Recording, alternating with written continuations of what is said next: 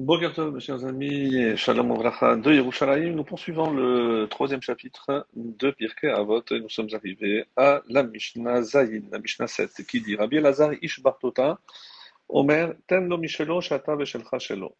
Alors Rabbi Lazar, le maître de Bartuta, disait Donne-lui de ce qui est à lui, car toi et tout ce qui t'appartient est à lui. Évidemment, il parle de Hachem. Il en est ainsi pour David qui disait dans Yamim 2, euh, chapitre 29, le verset 14, Car tout vient de toi et c'est de ta main que nous te donnons. La Mishnah ne s'arrête pas là, bien qu'il y ait dans certaines versions où il y a une coupure et on passe à la Mishnah suivante qui est citée par Rabbi Shimon. Donc on va s'arrêter déjà dans cette première partie et il faut savoir aussi que dans d'autres versions, l'enseignement suivant n'est pas attribué à Rabbi Shimon, mais à Rabbi Yarakov. Donc euh, il y avait peut-être deux versions. Quoi qu'il en soit, donc sur cette première partie, voici ce que Bartinora nous dit. Donne-lui de ce qui est à lui. Cet enseignement vient te dire, ne t'abstiens pas de faire, ou de répondre des choses d'ordre spirituel.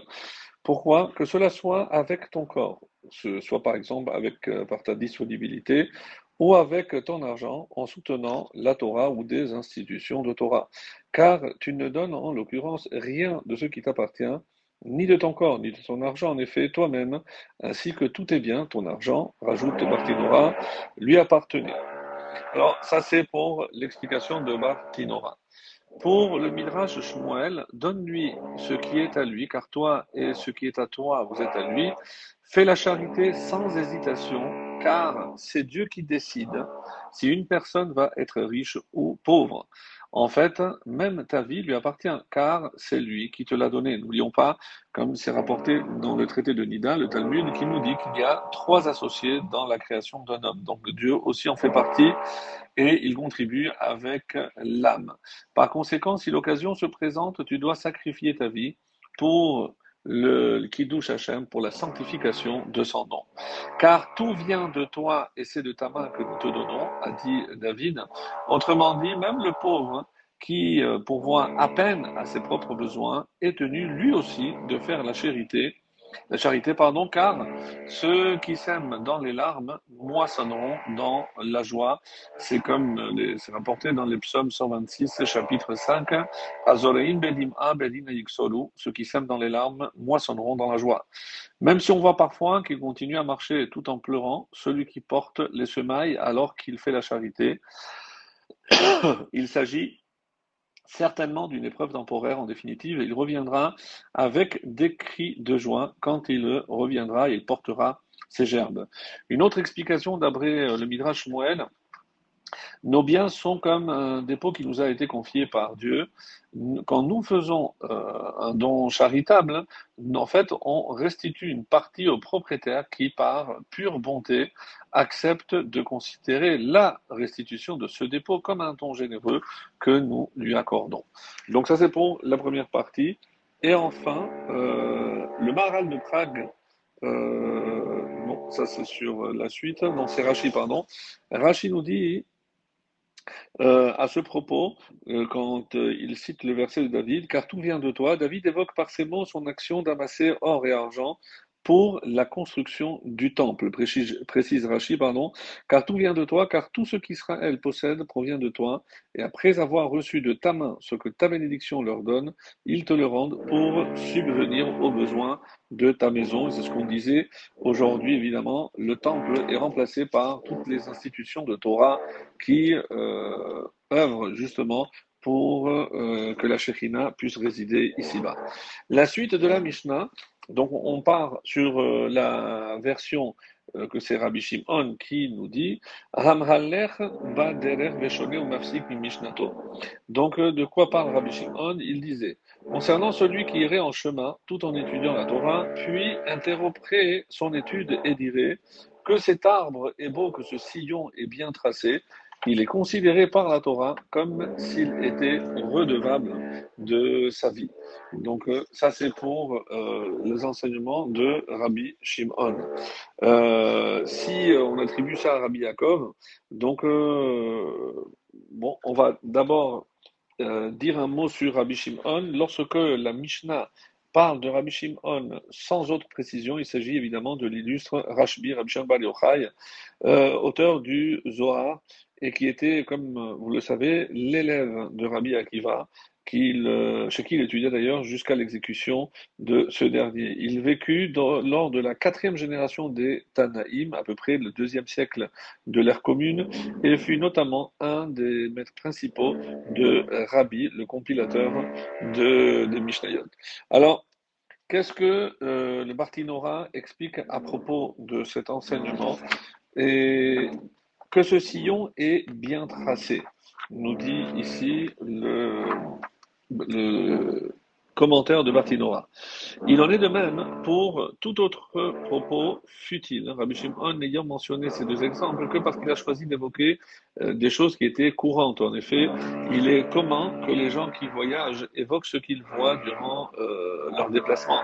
Certains disent que Rabbi Shimon est venu nous enseigner quelque chose de beaucoup plus pertinent par ces exemples spécifiques, à savoir que même s'il bénit au, passage Hachem en s'exclamant Béni soit-il lui qui dispose d'une telle chose dans le monde qu'il a créé, il est considéré comme étant redevable de sa vie, car il a, ce faisant, interrompu son étude pour une chose considérée comme insignifiante. un sillon, il s'agit du sillon fait par la charrue, comme c'est rapporté dans le verset de Jérémie, chapitre 4, verset 3, creuser des sillons.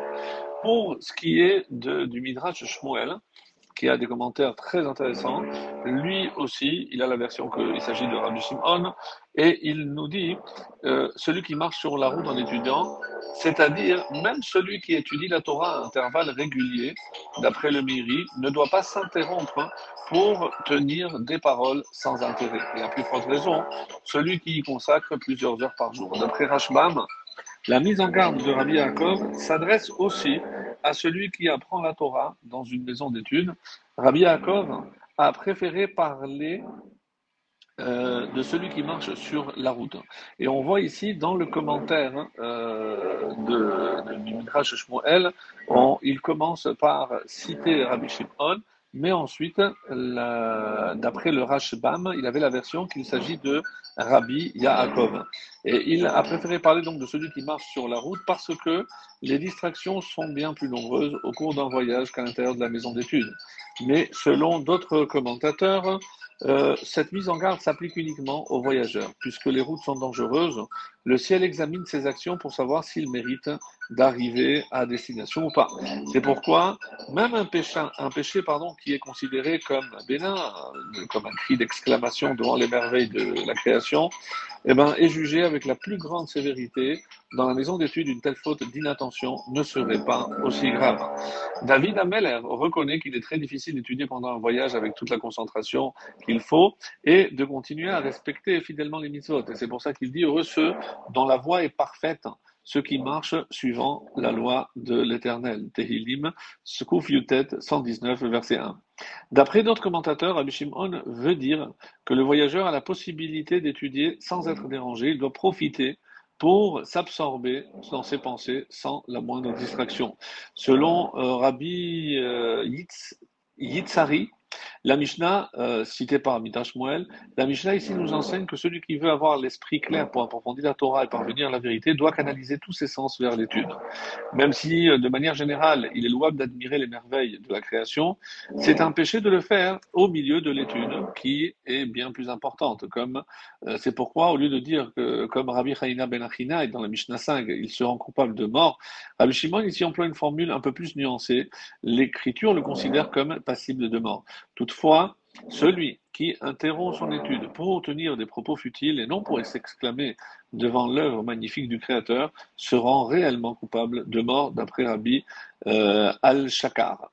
Euh, Rabbi Hanina ben Achina a y parlé d'un homme qui se rend coupable de mort parce qu'il passe son temps à des futilités au lieu d'étudier. Ici, Rabbi Yaakov, et vous voyez qu'on passe euh, souvent entre Rabbi Shimon et Rabbi Yaakov, d'après Al-Mosnino, parle d'un voyageur qui a des circonstances atténuantes s'il est distrait de son étude. Par conséquent, l'écriture le considère comme passible de mort, mais il ne se rend pas réellement coupable de mort. Celui qui interrompt enfin euh, son étude pour s'exclamer que cet arbre est beau, commet deux transgressions. D'abord, il a détourné son attention de la beauté éternelle de la Torah à cause d'une beauté physique, et cette faute d'inattention devient encore plus grave quand elle se traduit en paroles, ce qui constitue donc une véritable interruption au milieu de l'étude. Excellente journée.